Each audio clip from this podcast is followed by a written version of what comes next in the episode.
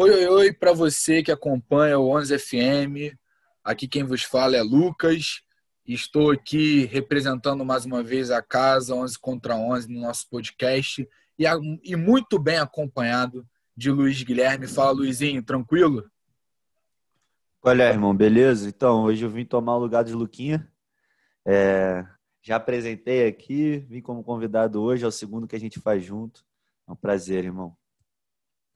É um prazer mesmo, é isso aí. O Luquinha tá naquele famoso chinelo, que a gente sabe como é que o Luca é, né? Perde desafio, não quer mais falar no grupo, ele é demais.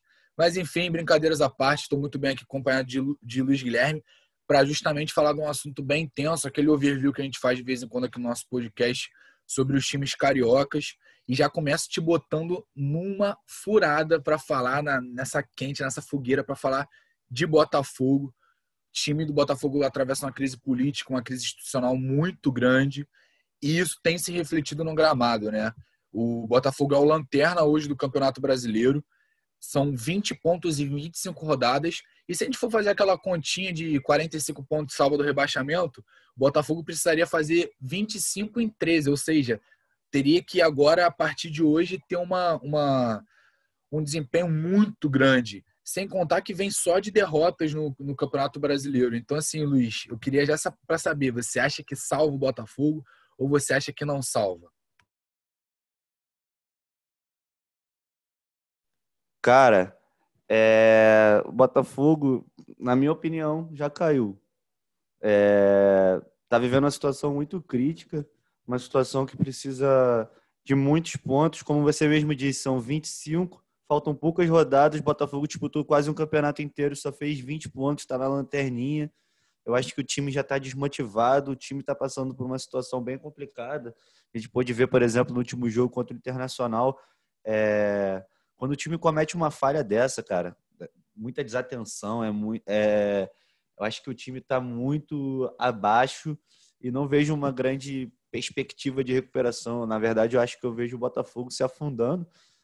E torcer, cara. Vamos torcer para que ano que vem o Botafogo consiga se recuperar e não tenha um desempenho parecido, porque o Botafogo pode estar beirando a falência mesmo, como todo mundo está achando. Complicado. Geralmente o clube no Brasil consegue se recuperar, mas as... guardando as devidas proporções, né? Claro, o Botafogo não é nenhum portuguesa. É, o Botafogo é um time muito maior, com muito mais história. Mas o portuguesa, depois que passou por uma situação de um rebaixamento, acabou indo para uma Série C e não voltou mais, né? Acho que o Botafogo corre esse risco. Mas e aí, a sua opinião? Cara, então, eu tenho uma, eu tenho uma, uma opinião que compartilho muito, muito da sua, na verdade. É, eu acho que se a gente for parar para pensar, o Botafogo, no estado psicológico, anímico dos jogadores, já está rebaixado. Na minha visão, em peças individuais, é, tecnicamente, o Botafogo não tem o pior time do campeonato. Tem um time que disputa a zona de rebaixamento ali, disputa ali embaixo, mas não tem o pior time do campeonato. Só que eu acho que a diretoria conseguiu fazer uma volta, teve essa crise política toda que não resultou no SA. É, teve essa polêmica contra o Inter, eu acho que o Botafogo, na minha visão, foi lesado, por mais que também tenha sido lesado pela regra que está ali. A regra, tirando a mão do Rodinei também, que é polêmica, enfim, eu não sou especialista em arbitragem, não posso debater isso. Também considero muito difícil a situação do Botafogo. Se a gente parar para pensar, são 30, 25 pontos de 39 que ele tem que fazer. É mais ou menos aí 65% de aproveitamento, que é aproveitamento de campeão. Então, assim, acho complicado, muito complicado. Eu não sei nem se o campeão vai ter nas próximas 13 rodadas 65% de aproveitamento. Duvido muito que o Botafogo tenha. Outro time que está muito ali, aba ali abaixo, né? Falando do futebol do Rio, é o Vasco. O Vasco, é, que tem recentemente um histórico de quedas, são três quedas nos últimos dez anos, é, mas o Vasco ainda tem como se salvar, tem uma rodada a menos e está a três pontos do Bahia, que tem uma rodada a mais que ele, que também já fez todos os jogos, então poderia chegar aos 28 aí ainda disputa, apesar de nos critérios de desempate perder, porque o Bahia tem oito vitórias, o Vasco tem seis. Você acha que para o Vasco ainda dá para sonhar? Ou, ou é a realidade brigar até o final ali, Luiz? Cara, então, eu acredito que o Vasco vai, vai se salvar. É... Eu acho que o Vasco tem um time que é limitado, mas tem algumas peças que podem se destacar e resolver. Acho que se o Cano estiver jogando bem, se o Vasco conseguir um, um lance bom do Benítez, né? O Vasco tem, um, tem, tem chances melhores de sair daquela posição. É, eu acho que a situação do Vasco é complicada. O Vasco vai jogar essa final de semana agora e mesmo ganhando, ainda não sai do, do, do Z4, porque, como você mesmo falou, por critério de desempate fica atrás do Bahia. Só que é uma situação ruim, né, cara? Vai chegando no final do campeonato e você não consegue sair da zona de rebaixamento, isso também pesa para o lado psicológico. Então, eu acho que os jogadores estão enfrentando esse, um, esse problema do psicológico, assim como os do Botafogo, e no ano super atípico, um ano que a gente teve pandemia, troca de técnico, é, já se cogita trocar o. demitir o Sapinto, que eu acho que é uma coisa surreal da gente cogitar, mas a torcida já não aguenta mais o Sapinto. Hoje o, o presidente do Vasco falou que o Sapinto não vai ser demitido, vai ficar até o final, não faria sentido para ele a troca nesse momento. Ele acha que só prejudicaria mais o Vasco. Eu concordo. Acho que você trazer um cara faltando poucas rodadas, é, com festa de final de ano, um monte de coisa que tem para acontecer, o campeonato atravessando mais uma, mais a temporada, né, invadindo 2021. Eu acho que isso vai ser muito prejudicial para o Vasco. Acho que o Vasco tem que acreditar no Sapinto, acreditar nos jogadores que tem, torcer para o Cano é, continuar fazendo gol, se destacar mais ainda, porque, pô, o Cano é um, um excelente finalizador, cara. Você para para pensar, o cara tem os números que tem, 15 gols no, no, no, no, no, no ano do Vasco, sabe? Eu acho que o cara tem números consideráveis, né? O Vasco brigando para não cair, o cara sendo podendo ser um dos artilheiros da temporada do campeonato. Eu acho que esse cara tem que prestar bem atenção nele, mas acredito também que não vai ficar no Vasco pro ano que vem. Eu acho que o, o, o Cano aproveitou bem a chance dele no, no Brasil e deve buscar um timezinho maior, é, com outras pretensões, na verdade, maior não, o Vasco é gigante, mas com outras pretensões, até mesmo se cair, porque se cair o time vai se desmontar e o Vasco vai começar com um orçamento muito menor e construir tudo de novo. Infelizmente, o Vasco já está acostumado com essa vai e volta da Série B, né? E eu acho que Acho que é isso, cara. Acho que o Vasco ainda tem chance de se safar.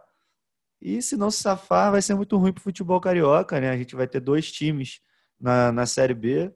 Mas também, por outro lado, vai ser uma Série B muito interessante, né? Que a gente tem a possibilidade do Cruzeiro não subir e quatro clubes de história na Série A, que frequentemente estão na Série A, dando trabalho para grandes da Série A, inclusive Vasco e Botafogo sendo protagonistas de vez em quando.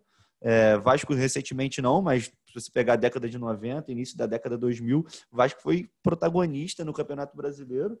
E é isso, vai ser uma série bem interessante. Tem tudo para dar certo. Mas vamos esperar aí, vamos torcer para o Vasco ficar na Série A, porque vai ser melhor para o futebol carioca. É, eu concordo bastante. Eu, essa semana, ouvi, eu não consigo precisar fontes que são tantas, são, é tanta captação de informação, mas é um paralelo muito interessante entre o futebol e a NBA, porque a NBA é muito comum o time ficar 3, 4 anos pô, falando para o seu público, para sua torcida, pô, não, a gente não vai ganhar nada porque não é rebaixado. Então você não tem essa pressão é, de você poder reestruturar um time. E no futebol brasileiro, mesmo que tenha um rebaixamento, mesmo que não tivesse, nunca haveria isso. A gente vê é, dirigente do Vasco dizendo que tem 5 bilhões para gastar em contratação, sabe? A gente ainda vive isso. Então a gente ainda vive um amadorismo, uma falta de profissionalismo muito grande no, no futebol, na minha visão. É, e acho que a Série B seria um castigo muito grande para os dois times, pra, tanto para Botafogo, como a gente já falou, e para o Vasco. É, ainda acho que o Vasco dá para dá voltar, mas concordo muito com você que vai passando a rodada, vai passando por, o tempo e você vê que você não tem chance de nessa rodada respirar difícil, sem contar que, por exemplo, o Benítez está com um empréstimo para vencer e tudo indica que ele não fica no Vasco.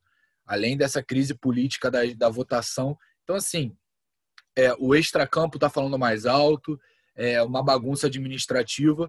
É, outra coisa também, não acho que fala dirigente se anota, porque se o Vasco tomar uma piaba agora, ou se chega depois de amanhã tem um clássico Vasco e Flamengo, Vasco e Botafogo, o Vasco perde, eu duvido que o Alexandre Campelo não vá demitir o Sapinto.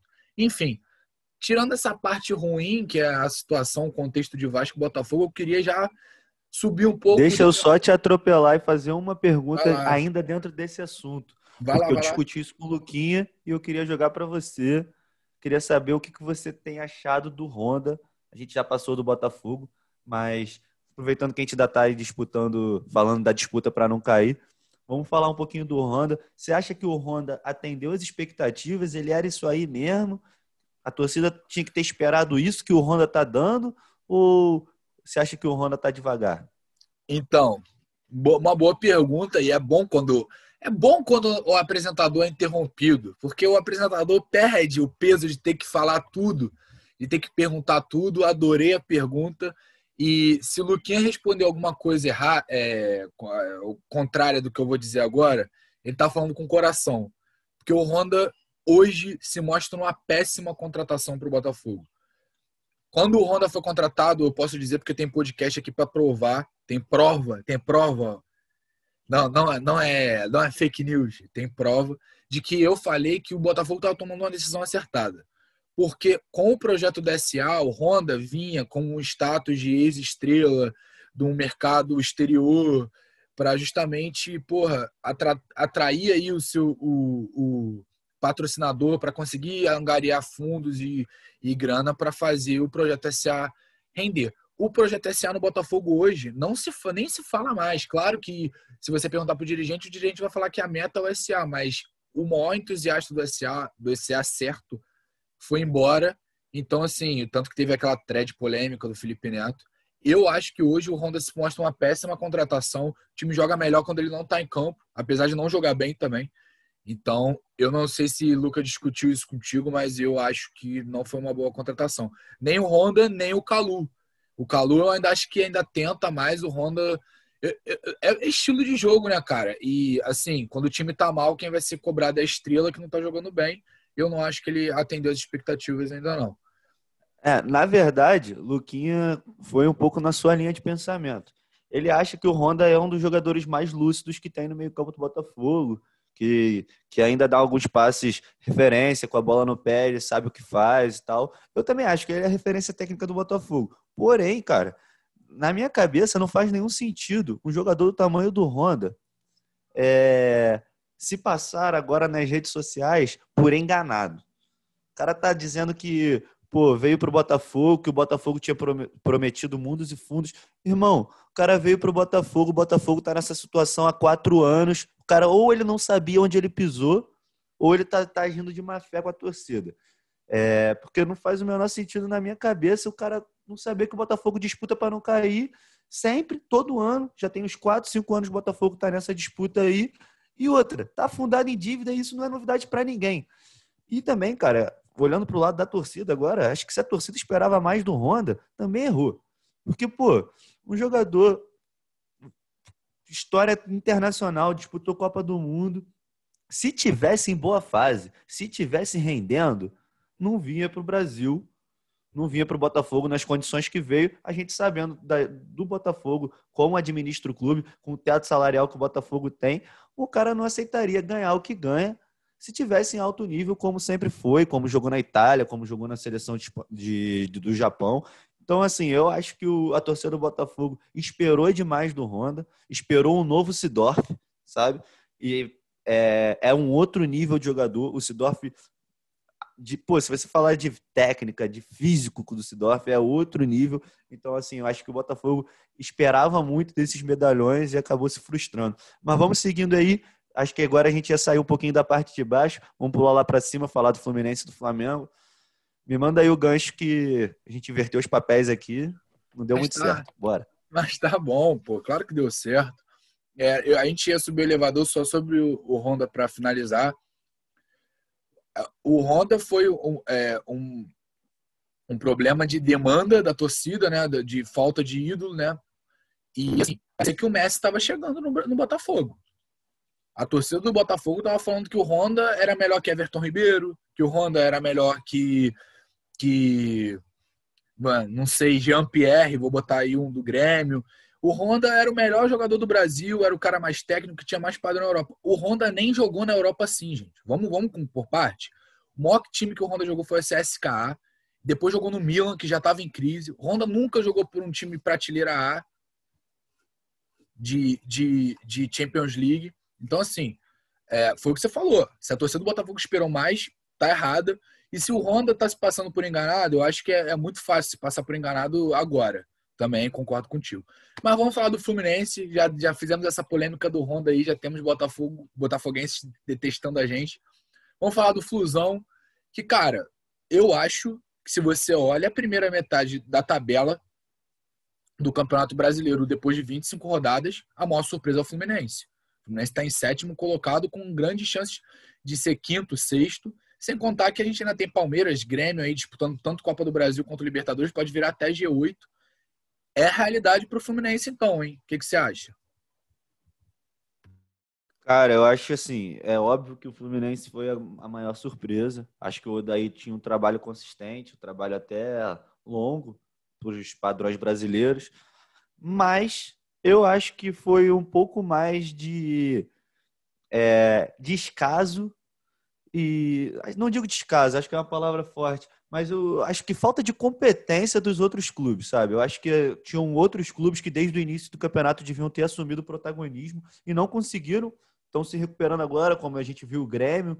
Renato Gaúcho profetizou, né? Ele falou que o Grêmio ia melhorar.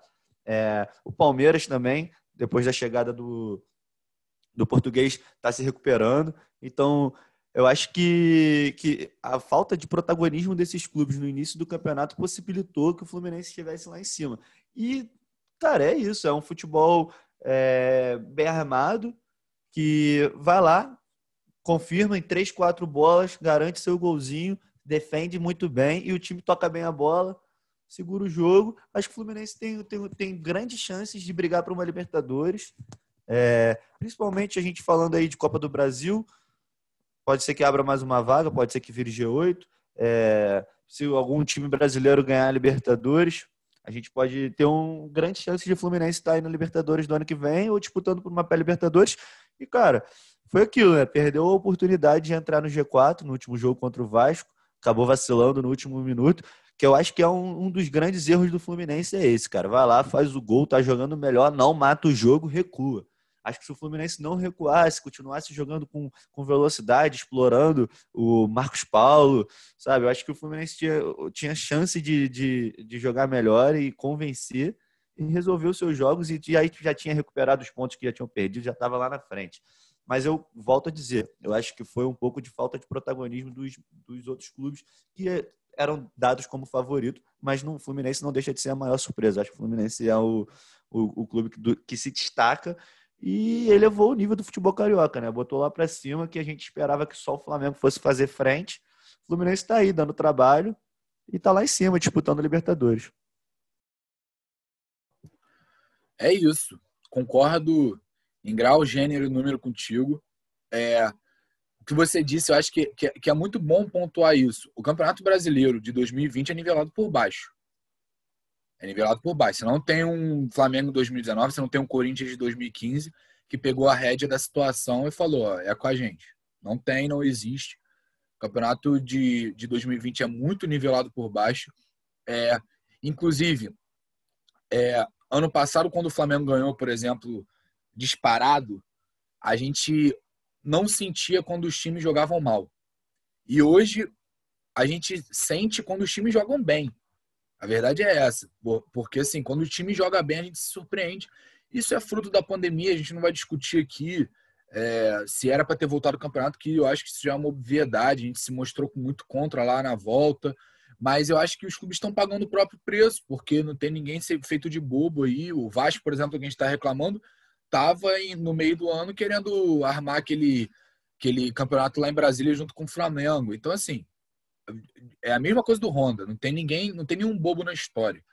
Mas o Fluminense, eu, eu também, além disso, acho que tem um fator grande também. O Fluminense ter sido eliminado das outras competições favoreceu o Fluminense. O Fluminense passou a poder treinar mais com o Daí, passou. Uma pena o Daí ter ido embora, porque eu acho que a gente reclama tanto sobre, sobre a gente reclama é, tanto... clube, que defende, que, clube que demite treinador no meio da temporada, né? Exato. A gente reclama tanto sobre clube que demite treinador no, no, no meio da temporada. No meio da temporada. Mas o treinador, parece que se, se o clube trein, é, demitindo o treinador no meio da temporada é um carro rodando, o treinador é o frentista que bota óleo no carro, porque o cara ainda faz a máquina girar. Os, os treinadores no Brasil fazem a máquina girar. A gente teve, por exemplo, o ano passado o, o Argel Fux, se eu não me engano, que saiu do CSA na, faltando três rodadas para acabar para assumir o Curitiba, o Curitiba não, perdão, o Ceará que era um time que brigava com o CSA para não cair. Então, assim, você tem coisas como essa. Enfim, eu acho que, que o Fluminense está bem. Concordo exata. Essa parte aí eu acho que é uma das partes mais importantes, porque a gente tem que falar isso também. O treinador também contribui para essa bola de neve, do, da, falta de, da falta de profissionalismo da, das diretorias do clube. Porque, cara, querendo ou não, o que o Rogério Senna fez com o Fortaleza, é óbvio que ele tinha que aproveitar a oportunidade dele de ir para o Flamengo, sabe? Mas ele contribui, ele também interrompe um, um, um, um, trabalho no meio, ele também prejudica o Fortaleza, ele também deixa o Fortaleza bangu, sabe? Desprotegido, despreparado, desamparado. E ele aceita um Flamengo, daqui a três, quatro rodadas o Rogério Senna vai mal, pô, já foi eliminado em duas competições, não ganha o brasileiro, ano que vem ele continua no cargo acho que também está na hora do treinador chegar e bater o martelo e falar assim: ó, só aceita o clube no início da temporada, eu quero pré-temporada. Se mandar embora, não aceita outro na metade. E aí os clubes vão parar de mandar embora, sabe? Porque vai ficar sem treinador. Acho que eu concordo perfeitamente com você. Seguindo daí, você falou que o Fluminense estava bem, vai daí. Não, é isso. Só para complementar, é, eu bati palma pro Angel Ramírez quando ele negou o Palmeiras, por falar, eu não vou largar aqui o meu time no meio da competição. É, isso, isso tem que ser uma cultura no futebol. Porque senão, o que você falou do Rogério Senni. O cara falou uma semana antes que não largaria o Fortaleza. E na semana seguinte largou duas semanas antes. Pouco tempo antes ele falou: não largo. Não vou fazer igual eu fiz com o Cruzeiro. Ah, mas o Flamengo é o melhor elenco do Brasil. Beleza. Então o melhor elenco do Brasil compra sua dignidade. Eu acho que é disso que a gente está falando. Você pode. Porque pela lei, todo mundo pode. Agora, você deve? É, eu acho que essa é a discussão. Mas vamos finalizar então com o Rubro Negro Carioca, que já, como você disse, está eliminado da Libertadores, está eliminado da Copa do Brasil, tem só o brasileiro, mas ter só o brasileiro parece que fez bem para o time. São três é, rodadas com vitórias aí, é, quatro rodadas invictos, teve um empate com o Atlético Goianiense. Queria saber o que, é que você vê aí no futuro do, do Flamengo, que, entre aspas, só depende de si para ser líder, porque joga um jogo ainda contra o São Paulo na última rodada e tem um jogo a menos poderia passar o São Paulo, que é o atual líder, por um ponto. Mas a gente sabe que não é assim que a gente conta. O Flamengo, por pontos perdidos, está começando a melhorar. É... Mas a gente sabe que não é assim que a gente conta. O que, que você vê de evolução? E a gente deixa aí a pauta de Diego Alves para o final. É, então, eu acho que o, o Flamengo está tá tentando encaixar um jogo mais parecido com o Jorge Jesus. Acho que o jogo do Dome era um jogo que precisava mais de tempo. O Rogério tem a filosofia dele, mas eu acho que ele quis aproveitar os pontos fortes dos jogadores e o jeito que, de jogar que o Flamengo já estava acostumado. Coincidentemente, né, o, o, o Rogério Senna agora está tendo à disposição dele os melhores jogadores do Flamengo, coisa que o Domi nem sonhou em ter. O Flamengo ficou aí, acho que 20 jogos sem poder jogar com o Quarteto Fantástico. E o Quarteto Fantástico está entrando em campo agora. Gabigol está mostrando que ele é o cara ainda, né? É, eu sou fã do Gabigol. Acho que todo mundo sabe que eu sou flamenguista. Todo mundo sabe que eu sou fã do Gabigol. Acho que esse cara é o melhor atacante, melhor centroavante do futebol brasileiro e, e ele faz gol. Tá ligado? Ele e Pedro são os dois melhores para mim, tecnicamente. E, cara, os caras fazem gol. Então, acho que nisso o Flamengo tá, tá, tá, tá se resolvendo. E, cara, é aquele problema, né? A defesa tava mal. A defesa estava muito mal, estava dando dor de cabeça, estava falhando muito. A volta do Rodrigo Caio contribui demais para o sistema defensivo, até pela segurança que ele passa. Querendo ou não, a gente vai entrar nessa discussão depois. O Diego Alves passa uma segurança maior que o Hugo, apesar do Hugo ser um grande goleiro. Ele também constrói a jogada desde trás, né? O Diego Alves vem ali, sai, sabe sair bem com a, com a bola. E, cara, é aquilo. É, melhorou um pouquinho a defesa, o ataque do Flamengo não era o problema, continua marcando gol e vai conquistando alguns pontos. Mas é, o Flamengo quase. Acho que o penúltimo jogo foi o único que o Flamengo não levou gol. O Flamengo leva muito gol, continua levando gol. Isso é um problema, né? 4 a 0 com o Santos, vai levar um gol, porra, um gol daquele é só para destruir a defesa, acabar com as estatísticas, né? O Flamengo podia se recuperar, firmar a dupla de zaga, Natan e Rodrigo Caio, que eu acho que era importantíssimo eles não levarem gol. Mas acontece, né? O Flamengo levou um gol, falhou de novo. Acho que o Flamengo está evoluindo, longe, de, longe, longe, longe de ser o Flamengo de 2019, longe de ser o melhor Flamengo e a melhor forma física e técnica que esses jogadores podem ter. Acho que eu enxergo um potencial grande para o Flamengo ser campeão, mas eu continuo batendo o martelo que o São Paulo é o favorito, né? depois de depois dessa mudança aí, dessa passagem de bastão, troca de técnico, Covid, lesão. Acho que o São Paulo hoje é o grande favorito. E, mas o Flamengo tem a, a, chance ainda de ganhar, tem um jogo a menos, como você falou, pega o São Paulo na última rodada, mas a gente também não pode esquecer do Atlético Mineiro, que pega o Palmeiras na última rodada, pega o São Paulo é, hoje, então tem grande chance, né, cara? Tem, o campeonato está super aberto, acho que o Palmeiras está evoluindo muito, acho que é bom os clubes ficarem de olho, porque é aquilo também. Palmeiras engata uma sequência de. Vai que mete aí uns 10 jogos direto, ganhando. É difícil parar um time que, que embala assim, ter uma arrancada no, nesse momento crucial. E outro, o campeonato vai parar. Essa pausa, a gente não sabe o que, que ela vai acontecer com o campeonato. Se os jogadores vão voltar no mesmo ritmo, não vão. Se eles vão festejar, se eles vão comemorar, se eles vão aglomerar e pegar Covid, a gente não sabe o que vai acontecer. A gente espera que o campeonato se desenrole da melhor maneira possível, que todos tenham consciência nesse final de ano, inclusive os nossos ouvintes, a gente mesmo, todos nós pensar, devemos pensar muito nesse momento, né, entendendo que a pandemia tá para acabar, mas a gente ainda tem, ainda está vivendo ela, está numa fase muito ruim, então é bom a gente frisar isso, que a fase não tá boa, a pandemia está passando por uma situação séria e mas é isso, falando de futebol, eu acho que o Flamengo ainda tem chance de título. Acho que o Flamengo briga por título. Mas o que mais me deixa é, esperançoso é um 2021 com vários times de alto nível. A gente tem um São Paulo que, se for campeão, vai, vai entrar um dia forte, vai poder gastar o orçamento. Tem um Atlético Mineiro que tem um investidor pesado que disse que vai investir o dobro no ano que vem. Tem o Flamengo com o melhor elenco da América e o Palmeiras, que, pô, chegou com a chegada do novo treinador, tá subindo de produção, tem um bom elenco e tem dinheiro para contratar mais gente. Tem um Grêmio que sempre dá trabalho, um Santos que vem dando trabalho apesar da crise fora de campo e da crise financeira. O Internacional que sempre dá trabalho, é um gigante. E é isso, tem as outras esperanças, outros clubes que sempre chegam ali. Eu acho que o futebol brasileiro, o campeonato brasileiro é interessante por isso. Tem sempre cinco, seis times favoritos e oito, nove que dão muito trabalho.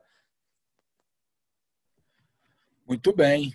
É, vamos lá, por partes, eu concordo muito contigo sobre o Flamengo. É, ainda vejo também o São Paulo favorito, apesar de que, com a lesão do Luciano, a gente tem aí um fator importante. O Luciano, o Brenner, o Brenner é fede a gol, moleque fede a gol. Agora, o Luciano é o melhor jogador de São Paulo. Ele joga, ele joga, ele é mais constante, ele joga melhor do que o, o Daniel Alves, porque o Daniel Alves ou joga muito ou não joga nada. E, e, ele, ele é o cara daquele clutch moment, né? Ele faz o, o, gol, faz a assistência no momento certo, é decisivo, tá numa fase super inspirada. Foi a única contratação do Diniz, que foi, na verdade, uma troca. Então, assim, uma lesão dessa pode, pode influenciar ainda mais na véspera de jogo contra o Atlético Mineiro. Concordo com você que a gente tem que ficar de olho no Atlético Mineiro, que não tá morto, o time joga muito bem, tem aquele abafo. Claro que às vezes joga mal. Nenhum time vai jogar muito bem num ano pandêmico. Aí foi bom você lembrar, a gente ainda está na pandemia. É, vamos ver o que, é que vai reservar esse final do ano. O Flamengo, na minha visão, ainda tem um problema de sistema defensivo. É, o Theo Benjamin, que é um cara que tem, cara, é absurdo. Ele tem um livro muito bom que explica como é que o Flamengo conseguiu dar aquele nó tático com o Jorge Jesus ano passado, que deu um nó tático na América e no Brasil. É, é na Libertadores e no Brasileiro. E ele explicava que não era o ataque do Jorge Jesus que era muito bom. O ataque do Jorge Jesus era muito bom porque a defesa era muito boa. O time começa feito pela defesa, pela cozinha. Então, tipo assim, eles sabiam marcar. O, a, gente, a gente via o Pablo Mari na linha de meio campo, marcando junto com o Rodrigo Caio. Então, assim, é, é um time que tinha noção de sistema defensivo. E hoje o sistema defensivo do Flamengo não funciona. Então, assim, com isso, você vai ter erro individual. Você vai ter Gustavo Henrique errando toda hora, vai ter Felipe Luiz não conseguindo correr, porque ele nunca foi um lateral de correr muito. Você vai ter é, Léo Pereira jogando mal, vai ter Natan errando de vez em quando, por mais que a torcida apoie mais ele do que os outros. Você vai ter o próprio Isla errando de vez em quando. Então, enfim, eu acho que o, o Rogério Senna ainda vai ter muito trabalho para refazer isso. Como você disse, se o Flamengo não ganhar o brasileiro, eu não acredito no Rogério Senna no próximo ano no Flamengo. Vamos ver o que, que, que, o futuro reserva. Continuando no tema Flamengo, para a gente encerrar aqui o nosso podcast, eu queria falar. A gente falou, falei agora de sistema defensivo. A gente tem o Diego Alves, que é talvez a maior importância para o sistema defensivo do Flamengo conseguir voltar a engrenar, porque desde que ele voltou, na minha visão, o time tem melhorado defensivamente, por mais que ainda tome um ou dois gols por jogo, ainda tem melhorado, já tem melhorado defensivamente. Eu acho que ele dá mais uma segurança para os zagueiros. É, ele sabe jogar mais com o pé do que o Hugo. E eu faço até uma comparação do próprio Flamengo, que a torcida do Flamengo, por exemplo, quando o Paulo Vitor agarrava, queimou o Paulo Vitor, chamava ele justamente do que chamo, alguns chamam o Diego Alves, de bracinho de dinossauro. E aí quem ficou foi o Muralha e deu no que deu. É, eu tenho medo do Hugo virar uma, um, um garoto frustrado. Ele ainda não está pronto, eu acho. É isso que eu vejo do Hugo. Queria saber se você compartilha disso. Ele é um moleque que tem muito potencial, mas que ainda não é melhor que o Diego Alves, ainda não é para o Flamengo o que o Diego Alves é. Eu queria saber o que você acha disso, se você concorda com essa minha opinião. Não estou comparando Hugo e Muralha, gente, só para quem está nos ouvindo. Estou falando só que ele pode ser queimado como outros foram. Enfim, e isso seria péssimo para a carreira dele, porque tem um grande potencial. É, eu acho que o jogador novo, cara, tem que ter tempo. Eu acho que ele não pode ser solução. Eu acho que ele tem que surgir no momento propício para a subida dele, como por exemplo a gente teve a do Reinier.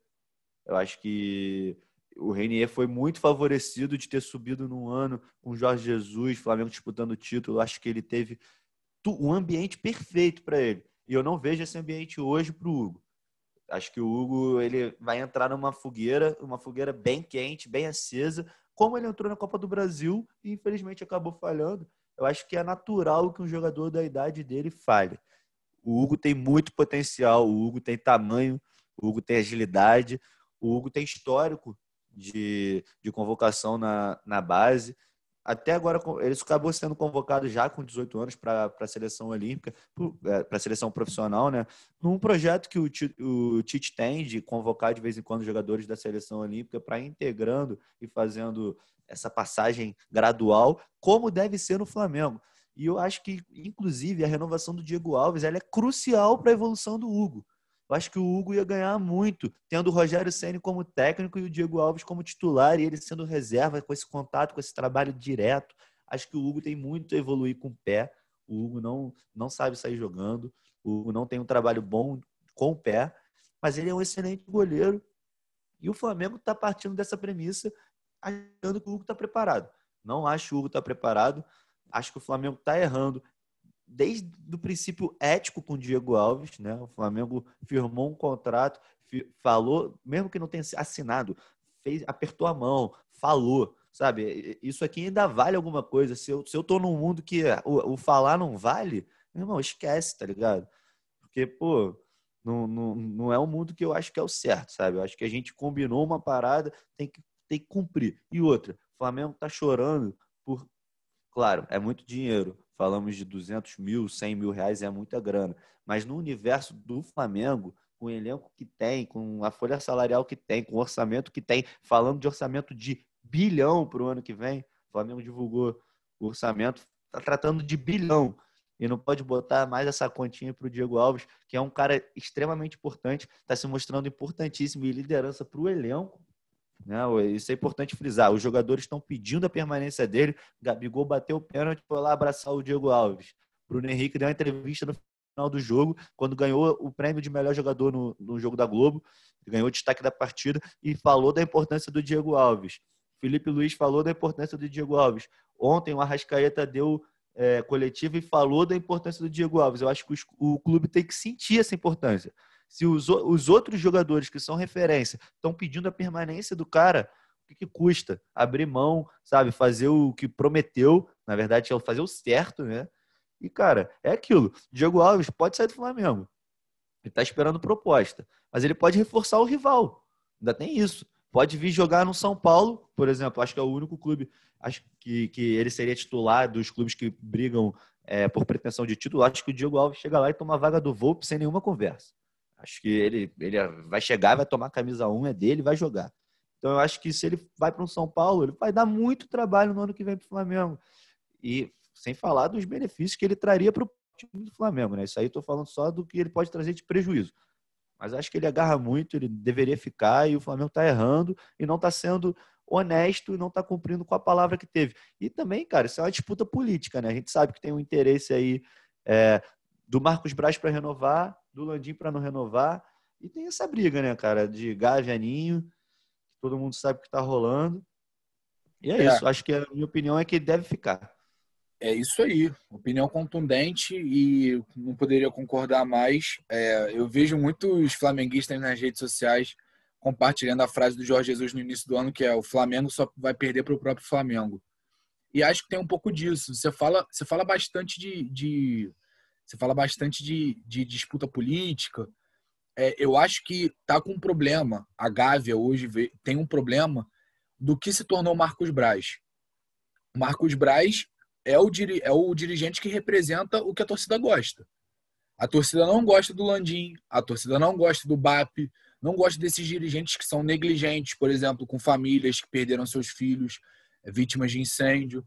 É, não gostam da postura desses dirigentes de ir apertar a mão do presidente da República para é, voltar, é, passar MP de transmissão e, e rachar com, com, com, transmissão. Então, assim, é, o Marcos Braz, eu acho que é a figura da, da, da direção do Flamengo que ainda funciona para a torcida talvez isso tenha sido um pouco dessa guerra de ego aí e tal. Eu não acho que faz a diferença para o Flamengo pagar os 100 ou 200 mil a mais que o Diego Alves está pedindo, porque paga aí um valor maior para o Pedro Rocha e para o Vitinho do que paga para o Diego Alves. Isso para mim é uma coisa absurda. Isso para mim é uma coisa absurda. O, o Vitinho não podia ganhar mais que o Diego Alves. O Diego Alves foi uma pessoa crucial para o título do Flamengo de 2019. O Vitinho poderia ter acabado com a vaga do Flamengo na Libertadores de 2019, quando perdeu aquele gol lá diante do Penharol, lá no Uruguai. Então, assim, a gente está falando de coisas muito distintas, né? O Diego Alves defendeu um pênalti, por exemplo, no Maracanã contra o Melec. Enfim, é, acho que tem, que tem a chance de, do, dos dois se acertarem. A Raíza Simplício do Portal Gol Brasil disse que é, empresários do Diego Alves chegaram hoje ao Brasil para chegariam hoje ao Brasil. Ela falou é, alguns dias atrás para os seus seguidores que alguns é, empresários do Diego Alves chegariam para conversar com os dirigentes do Fla. Então assim, vamos ver no que, o que fica. Eu concordo contigo. Diego Alves hoje, na minha visão, ele só não seria titular no Corinthians porque o Corinthians tem mais do que um craque no gol, tem um ídolo. E eu não acho que ele banca fácil alguém do Corinthians. Mas, por exemplo, no Atlético Mineiro, eu acho que ele bancaria o Everson. No São Paulo, eu acho que ele bancaria o Volpe. Acho que ele disputaria muito fácil com o Volpe. É, no Palmeiras, com o Everton, talvez ele tivesse uma disputa mais, mais, mais doída. Mas, por exemplo, no Grêmio, com o Vanderlei, também acho que ele é melhor que o Vanderlei. Enfim, não, não vou ficar fazendo aqui um jogador por jogador, é, time por time, goleiro por goleiro. Mas é isso, eu concordo contigo. E aí eu já te peço para fazer suas considerações finais aí, pode ser de Flamengo, pode falar de tudo, para a gente encerrar esse episódio e botar mais uma para conta aí do 11 FM. É, então, eu acho que a gente conseguiu fazer um bom apanhado de, do futebol carioca. É, na torcida, eu continuo na torcida pelos dois do Rio que estão lá embaixo, disputando para não cair. Eu acho que o futebol do carioca vai ficar muito desmerecido. Enquanto a gente vê times menores, é, de proporções menores, é, galgando espaços na Série B de São Paulo, por exemplo. A gente vê o São Paulo com quatro representantes grandes e um Ponte Preta brigando, sabe? Outros times que vêm crescendo, Bragantino. A gente vê um protagonismo maior do futebol de São Paulo. Acho que isso fortifica também o estadual. Acho que o estadual de São Paulo é o único estadual de verdade. Acho que é bom a gente deixar isso frisado aqui também. Acho que o Carioca é vergonhoso. Inclusive o regulamento passando pela Ferge. Acho que tudo no futebol carioca está errado e isso está sendo traduzido dentro do campo. Acho que dentro do campo a bagunça do futebol carioca está se mostrando ali para Botafogo e Vasco. É, Fluminense, uma grande, uma grande surpresa, é, jogando super bem. conquistando os pontinhos que estava para conquistar. Ninguém esperava isso do Fluminense. O Fluminense está com desempenho um pouco acima.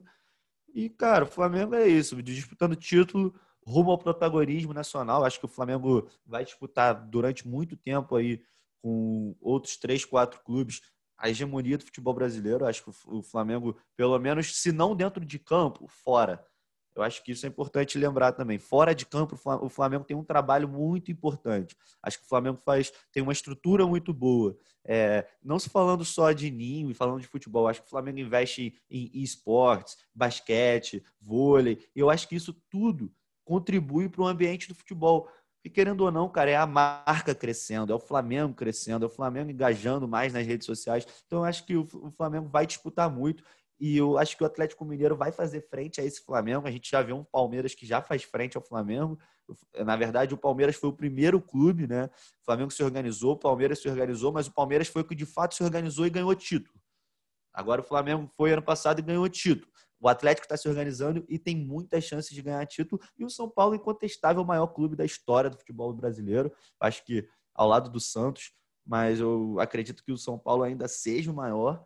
E, cara, é aquilo. Esses clubes vão sempre trabalhar ali para uma hegemonia e eu acho que se os outros clubes não se organizarem, não se profissionalizarem, não encararem a forma é, de, de maneira mais séria o futebol brasileiro, e entenderem as suas limitações, recuarem, não fizerem investimentos altos que podem trazer prejuízo para o clube, eu acho que se eles não se organizarem, essa hegemonia vai, vai continuar e os outros clubes vão, infelizmente, sofrer muito. A gente vai ver um Vasco sofrendo, uma torcida que vai ter que talvez encarar mais um rebaixamento, uma torcida do Botafogo já desacreditada, que não ganhar título também não faz com que os torcedores não se renovem. Sua torcida fica menor, você perde peso, você perde tamanho. E isso, cara, a gente está vendo aí o retrato. O Botafogo tem uma história gloriosa, mas também tem muitos, muitos, muitos torcedores que já têm 70 anos, 60 anos e não estão se renovando. Eu acho que isso faz uma diferença enorme. E é isso. Eu acho que eu vejo o futebol carioca muito enfraquecido, o futebol paulista super superior muito superior, um futebol de Minas Gerais evoluindo, com o América Mineiro podendo chegar aí e fazendo uma frente aí, superando, botando três times na Série A, o Flamengo ficando com dois. É isso, cara. Eu acho que o Cruzeiro. É, claro, o Cruzeiro tem que subir para isso acontecer, né? Mas é isso, cara. Eu acho que o Atlético Mineiro tem um investimento muito forte, está montando um estádio. Acho que é bom frisar isso também.